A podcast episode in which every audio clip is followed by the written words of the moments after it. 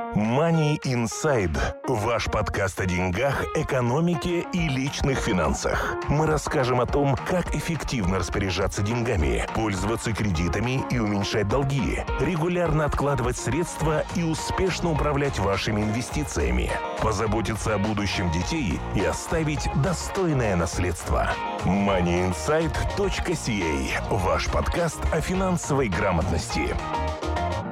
Здравствуйте, уважаемые слушатели подкаста Money Insight. Вы слушаете подкаст о деньгах и личных финансах. Мы рассказываем о том, как сэкономить на налогах, как привеличить ваши накопления и как застраховать себя на случай финансовой нестабильности. В студии нахожусь я, Глеб Кобец и Артем Бычков. Добрый день. В сегодняшнем подкасте мы решили поговорить на а, тему, которая будет касаться всех владельцев бизнеса или тех, кто собирается открывать бизнес. И сегодня мы поговорим о бенефитах, которые бизнес может предоставлять своим сотрудникам, как это влияет на удержание сотрудников и как это может быть выгодно э, самому бизнесу. Артем, мой первый вопрос. Какие вообще виды бенефитов э, бизнес может предоставлять своим э, сотрудникам? Сегодня мы поговорим на тему нескольких. Я замечу, что мы подразумеваем, что если у вас есть бизнес, то это корпорация, и если это корпорация, то там будет хотя бы один работник помимо вас. Потому что если у вас нет работников, то и никаких бенефитов, ни о каких бенефитов речи идти не может. Вы сами как владелец компании решаете, сколько вытащить и что делать э, с деньгами корпорации. Сегодня мы поговорим о нескольких бенефитах. Во-первых, это будет группа RRSP. Во-вторых, это будет Deferred Profit Sharing Plan, DPSP. Также мы затронем тему Health Spending Account и Group Insurance. И еще дополнительно, какие вещи существуют. Окей, давай начнем с группы RRSP. Что это такое, как это работает? Группа RRSP – это программа, которую вы можете открыть и себе, и своим работникам. Смысла открывать ее себе я особого не вижу, но смысл открыть работникам однозначно есть. Соответственно, э, смысл программы заключается в том, что вы даете своим работникам возможность накапливать деньги на их пенсию. Э, это может быть э, с их участием, это может быть без их участия, как вы решите. И если работники выходят на пенсию, то они забирают эти деньги, и, соответственно, у них есть теперь какие-то накопления. Э, когда вы устраиваете эту программу, когда вы устанавливаете ее, то вы решаете, какие правила будут, когда работники могут забрать деньги, могут ли они перенести эти деньги и так далее. В большинстве случаев самый стандартный пакет – это вы открываете эту программу через, предположим, какую-то инвестиционную или страховую компанию, которых много, и вы кладете 1 доллар, и работник кладет также 1 доллар. Точнее, наоборот. Работник кладет вначале 1 доллар, и на этот доллар, это называется matching, вы кладете также 1 доллар. То есть matching может быть любой, вы можете класть 10 центов на доллар работника, вы можете класть 2 доллара, вы можете сказать работнику что он вообще не должен класть, и вы будете только класть. Но желательно, чтобы работник в этом участвовал также, чтобы у него был стимул, и если работник не пользуется этой программой, то, соответственно, вы ничего не теряете. Какие преимущества? Несколько преимуществ. Во-первых, если работник уходит раньше того, как закончился vesting period, vesting period – это когда деньги становятся принадлежать работнику. Если работник уходит до этого периода, по закону это не может быть больше двух лет, то, соответственно, работник теряет ту сумму, которую вы ему откладывали. Э, как пример, если работник кладет 1 доллар и вы кладете 50 центов, работник не проработал 2 года, э, соответственно, работник решил уйти, он забирает свои деньги, а вам остаются ваши деньги, то, что вы ему клали. Э, замечу, вестинг может быть 2 года, но вестинг должен начаться с того момента, когда открыли план. В то же самое время вы можете сказать, что план будем открывать только тогда, когда работник отработал 2 года. То есть получается, что работник с вами должен быть 4 года, чтобы деньги стали принадлежать работнику. Но это на ваше усмотрение, то есть вы совершенно не обязаны ставить период 2 года и ставить условие, что работник должен отработать 2 года с вами. То есть вы можете сказать, как только начинаешь работать, никаких вестинг период нету, то есть деньги сразу становятся принадлежать тебе. Также вы можете установить условие, что работник не может забрать деньги, неважно, закончился вестинг период или не закончился, пока этот работник работает с вами. То есть даже если работник с вами отработал 8 лет, вы продолжаете откладывать, он продолжает откладывать, но он не может забрать ни свою, ни вашу часть, пока он работает с вами. То есть это условия, которые вы сами устанавливаете в инвестиционной или страховой компании, с той компанией, с которой вы делаете эту программу. Правильно ли я понимаю, что те contributions, которые делают и компания, и работник, они э, работают абсолютно так же в плане налогов, э, как это и персональный RRSP? То есть у компании получается deduction по налогам, и у сотрудника также deduction по личным налогам? Да, то, что работник кладет свою часть в группу RRSP, это уменьшает его доход. То, что компания кладет в группу RRSP, это уменьшает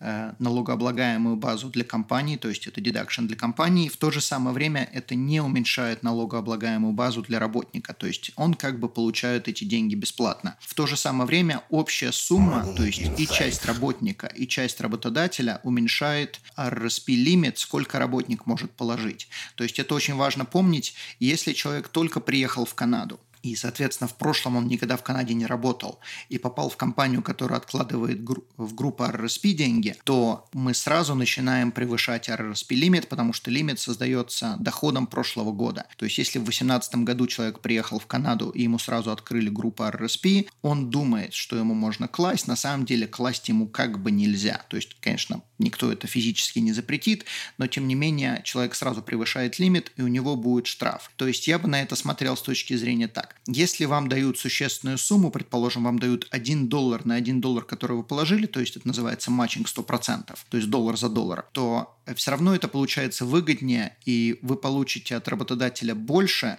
чем вы заплатите штраф CRA, который равен 1% over the limit. Первые 2000 over the limit не облагаются штрафом, но последующая сумма, которую вы положили в RSP, то есть и то, что вы положили, и то, что работодатель положил, будет э, оштрафована. И штраф идет на каждый месяц 1%, то, что вы over перешли лимит. Давайте засуммируем. Э, то есть, если у человека будет штраф от CRA за то, что он превысил свой лимит, то все равно он может быть в лучшей ситуации из-за того, что работодатель ему давал больше денег, чем штраф, который нужно заплатить CRA. Но это зависит. То есть, если работодатель дает очень незначительную сумму, и человек не мог вообще откладывать в RRSP, то, может быть, не имеет смысл в год, когда человек только приехал, открывать группу RRSP. То есть это человек сам решает, работодатель не может на этом настоять. И, соответственно, если человек решает не открывать это, то работодатель просто не будет откладывать туда деньги. Окей, а такой вопрос. А влияют ли contributions, которые делает работодатель, на доходы а, человека? Они на доходы человека они не влияют, но для работодателя группа RSP является немного отрицательной вещью э, в том плане, что если у человека доход меньше приблизительно 55 тысяч, в зависимости от года, когда вы это слушаете, на RSP, то, что работодатель кладет на группу RSP, если доход меньше 55 тысяч, приблизительно 55 тысяч, то надо также человеку доплачивать CPP. И, соответственно, не все работодатели любят эту программу, потому что получается, что вы работнику дали, скажем, 1 доллар, работник получил 1 доллар, но из компании ушло не 1 доллар, а доллар, положим, доллар 10, доллар 15. То есть работодателю это стоит больше, чем получил работник. Окей, понятно. MoneyInsight.ca YouTube-канал. Все о финансах в Канаде на русском языке. Давай тогда перейдем ко второму виду бенефитов, которые работники могут получать от своих компаний. Ты уже сказал, что это DPSP – Deferred Profit Sharing Plan. Расскажи, что это такое. Эта программа, на мой взгляд, более выгодная для работодателя, чем группа RSP. Она работает следующим образом. Если компания profitable и сам владелец компании решает, насколько, что означает слово profitable, то этот план можно открыть только для работников, то есть это нельзя открыть для владельцев компании или людей, которые с владельцем связаны семейными узами. Э, это можно открыть работникам и давать работникам определенную сумму денег до определенного лимита, в зависимости от того, насколько компания проявила себя в боях и насколько каждый работник проявил себя. То есть каждому работнику можно давать разную сумму, то есть это не должно быть процент от зарплаты работника, это может быть определенная сумма. Одному работнику можем дать тысячу, другому семь тысяч. Но лимит, который есть это 50% от лимита э, RSP работника. И, соответственно, смысл программы заключается в том, что мы даем определенный бонус. Там также существует vesting период, то есть если мы работнику положили в эту программу, она работает так же, как группа RRSP, положили в эту программу э, сумму денег, предположим, положили 1000 долларов и поставили условие, что вестинг период будет 2 года, то работник в течение двух лет не может забрать эти деньги. Соответственно, если работник ушел раньше, чем 2 года прошло, то, соответственно, эти деньги возвращаются обратно работодателю. Преимущество у DPSP заключается в том, что если мы работнику дали 1000 долларов, то у работодателя ушло 1000 долларов. То есть никакого отношения к CPP это не имеет, и это стоит работодателю столько же, сколько получил сам работник. То есть, на мой взгляд, эта программа намного более выгодная, чем группа RSP. В некоторых программах, в некоторых инвестиционных компаниях это можно делать только раз в год. В некоторых инвестиционных компаниях вы можете работнику давать э, деньги помесячно или раз в квартал, как вы посчитаете нужным. Это уже чисто на ваше усмотрение будет, как вы предпочитаете. Обычно эти программы работают так, что в декабре мы считаем, какая была прибыль за год, и, соответственно, каждому работнику даем определенную сумму денег. То есть эти деньги они не могут потратить. Это считается также пенсионная программа. Условия у нее, когда работодатель прекращает отношения с работником, и работник идет на вольные хлеба или уходит на пенсию. После вестинг периода, если работник решает эти деньги вытащить, то он должен заплатить налоги, как будто бы он вытащил эти деньги из RRSP. То есть никакой разницы не будет, налоги будут те же самые, условия те же самые. Инвестировать эти деньги точно так же можно э, и решает как инвестировать деньги, решает работник. Замечу, это точно так же относится и группе RSP. Решает, как инвестировать деньги э, сам работник в соответствии с теми условиями, которые предоставляет инвестиционная компания. Но обычно у подобных планов довольно-таки много опций. То есть DPSP намного более выгодная, на мой взгляд, чем группа RSP. То есть если у вас встает дилемма, что дать работникам, открываете DPSP, каждому работнику вы будете давать разные суммы денег. У вас есть два года вестинг период, то есть если работники с вами не пробыли определенный период, период, то вы не так много можете потерять. Я замечу, вы можете потерять, если инвестиция пошла вниз и работник выбрал неправильную инвестицию. Но, тем не менее, если работник заработал, то вы получаете эти деньги назад с приростом. Так что лучше DPSP, чем группа RRSP. Money Insight. Ваш подкаст о финансовой грамотности. В прошлом подкасте, в прошлом выпуске мы с тобой говорили о том, о стратегиях вытаскивания денег из RRSP, и это были два плана. Это Life Long Learning Plan, план, то есть на обучение, и это были First Time Home Buyers план, то есть когда люди хотят покупать.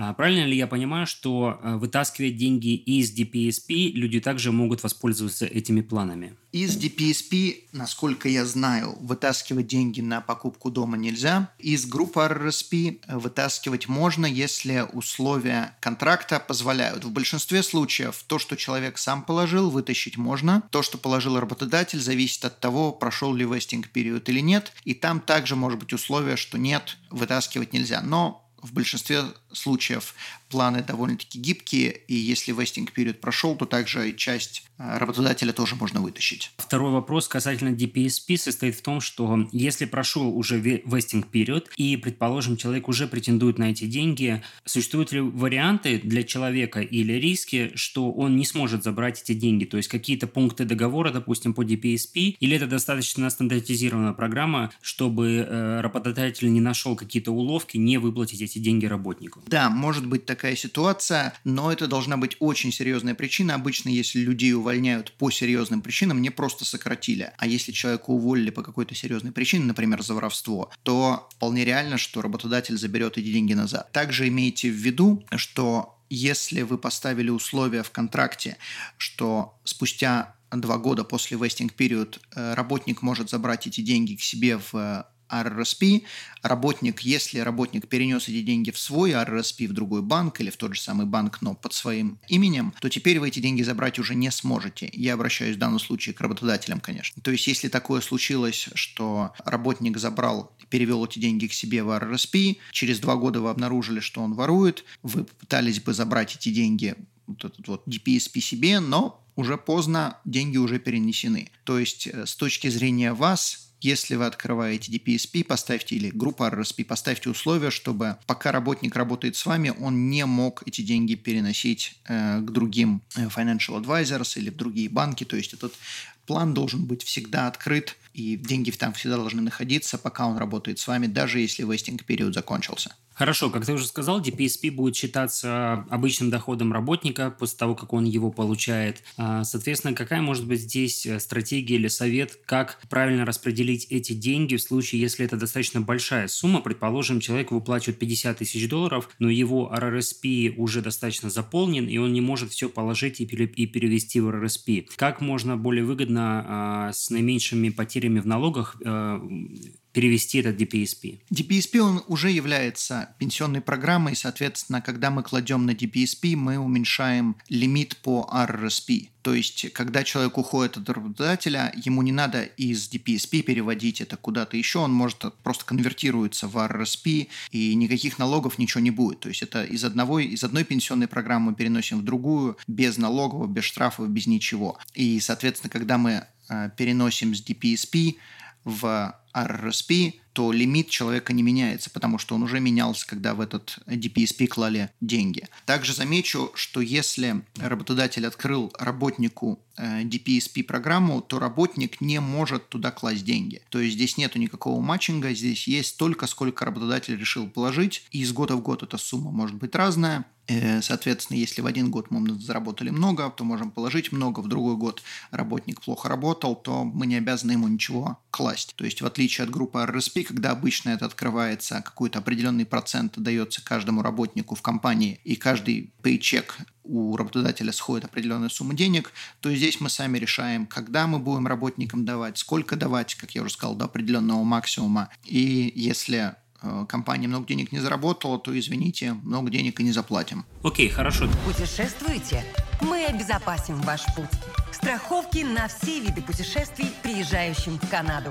Калькулятор находится на нашем сайте atomfinancial.ca. Давай перейдем к следующему а, бенефиту, который может выдаваться работникам. Ты уже говорил, что это Health Spending Account. Что это такое? Мы делали подкаст на тему Health Spending Account. Я немного затрону ту тему. Если вы Э, хотите предоставить э, работникам возможность тратить деньги на медицину, это также дозволено вам, то есть вы можете также на себя его открыть, если у вас даже нету работников.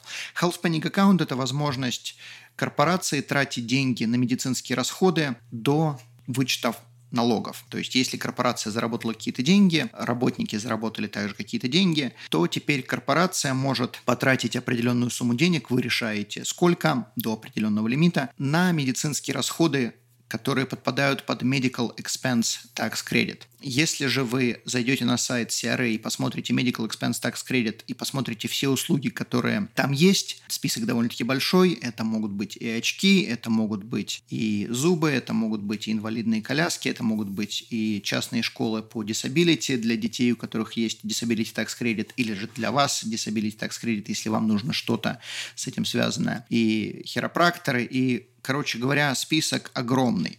То есть, если работник хочет воспользоваться медицинскими услугами определенными, вы можете предоставить ему Health Panic аккаунт, и он уже решает, на что потратить деньги. Также огромное преимущество здесь. Во-первых, работник сам решает, на какую услугу потратить деньги, а во-вторых, это распространяется на всю семью этого работника. То есть, если, предположим, муж работник работает, жена у него не работает и есть еще ребенок, то можно потратить все эти деньги на ребенка. И работники многие работники предпочитают Health Panic аккаунт, если сравнивать с Group Insurance, потому что Group Insurance э, позволяет потратить деньги только на определенные вещи и есть определенные лимиты. А Health Panic аккаунт вы своему работнику даете лимит, и он может весь этот лимит потратить только на одну услугу, например, на очки или на зубы или еще на что-то. Короче говоря, послушайте наш подкаст по поводу Health Panic аккаунт. Штука очень хорошая, работникам выгодная, и также вы можете ее использовать для себя. Также вы можете установить Health Panic аккаунт лимиты для каждого работника по-разному. То есть, если у вас есть менеджер, то вы можете установить один лимит менеджеру. Если у вас обычный работник, то, соответственно, обычному работнику это будет другой лимит. Money Insight. Теперь давай поговорим по поводу Group Insurance. Чем он отличается, чем Health Panic аккаунт отличается от Group Insurance.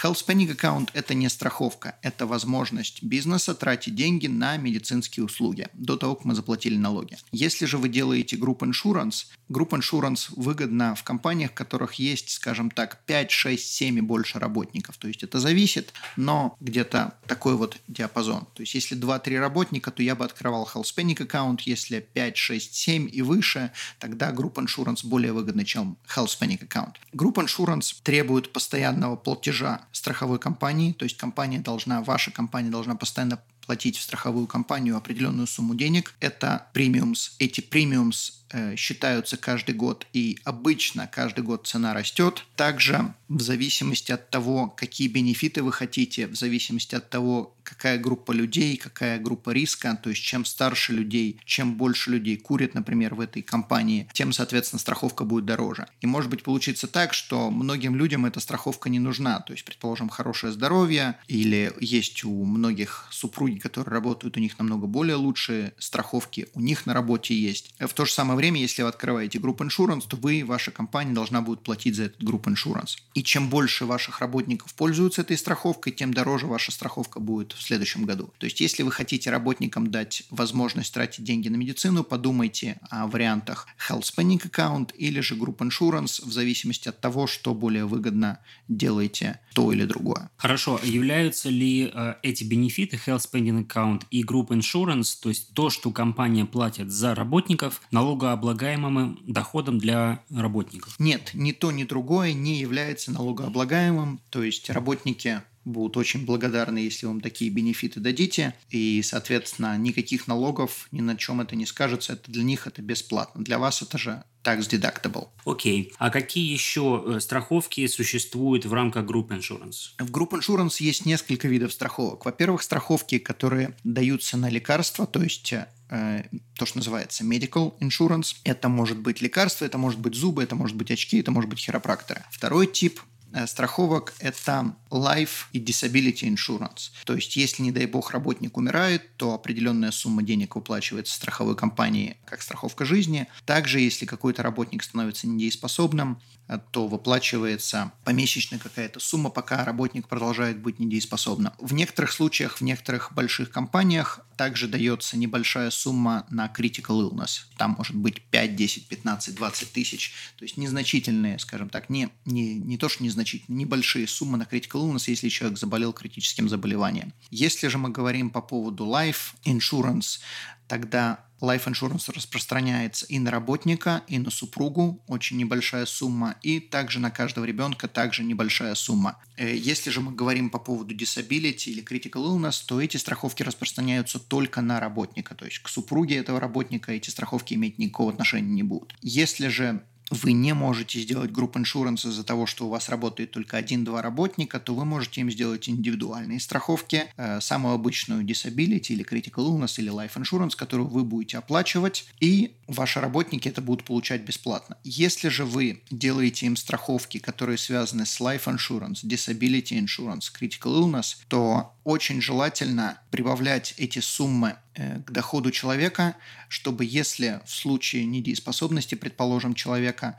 э, человек не платил налоги. То есть принцип следующий. Если уже были уплачены налоги человеком, то бенефит будет безналоговый. Если налоги не были уплачены человеком, то бенефит будет налогооблагаемый. То есть, если вы не прибавляли э, стоимость disability или critical illness к доходу работника, и человек стал недееспособным, тогда вот эта вот сумма бенефита будет налогооблагаемой для работника. В случае же life insurance вы обязаны прибавлять это к доходу работника, вариантов здесь нету, и, соответственно, если человек умирает, то сумма по life insurance для работника будет безналоговая. Окей, okay, хорошо. Какие еще а, могут существовать бенефиты для работников? Я бы сказал бы еще бы об одном, который часто забывают. Раз в год можно работнику давать э, подарков на 500, на 500 долларов или меньше. Например, подарить на Новый год э, сковородку с золотыми ручками. Главное, чтобы стоимость подарка не превышала 500 долларов на работника. И главное, чтобы это был не финансовый продукт. То есть вы не можете подарить ему кредитную карточку, гифт-карточку на 500 долларов или просто выписать чек на 500 долларов. Если же это будет подарок, который не имеет, скажем так, финансовую стоимость, что ли,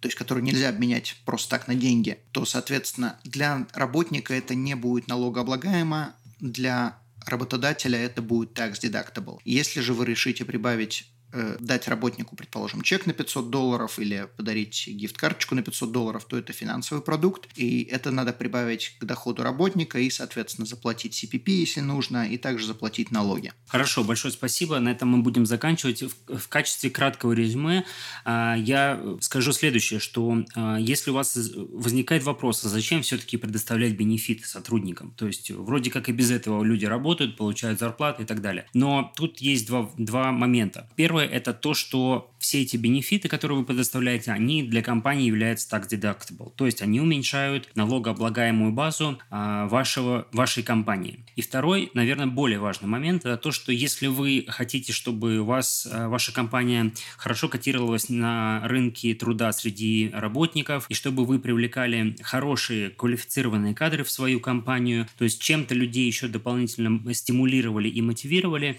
вы можете предоставлять эти бенефиты. Потому что а, сейчас во многих уже компаниях, достаточно больших, и если даже небольших, но серьезных компаний, которые занимаются серьезным бизнесом, это становится достаточно таким стандартом уже. То есть а, всегда работники, когда идут на работу или на новую работу, они спрашивают, есть ли у вас бенефиты или нет. И это не что-то очень редкое. В больших компаниях это стандарт. Маленькие компании тоже перенимают такой опыт и получают от этого свои бенефиты в виде мотивированных и высококвалифицированных сотрудников. И в то же самое время, если работники уходят раньше времени, как мы говорили по поводу, например, группы RSP или DPSP, то работодатель не так много денег теряет. То есть это стимулирует работника с вами работать как можно дольше, а вас стимулирует откладывать деньги работника, но в то же самое время вы эти деньги не теряете, если работники с вами будут долгий период времени. Money Inside. Все верно. Хорошо. Большое спасибо, Артем, за интересный подкаст. Мы надеемся, что это было также вам интересно и полезно. Если вы являетесь собственником бизнеса, то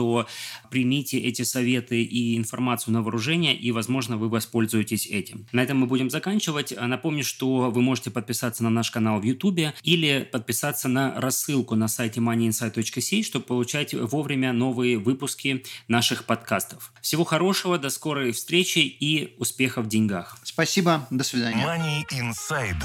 Ваш подкаст о деньгах, экономике и личных финансах. Мы расскажем о том, как эффективно распоряжаться деньгами, пользоваться кредитами и уменьшать долги, регулярно откладывать средства и успешно управлять вашими инвестициями, позаботиться о будущем детей и оставить достойное наследство. moneyinsight.ca. Ваш подкаст о финансовой грамотности.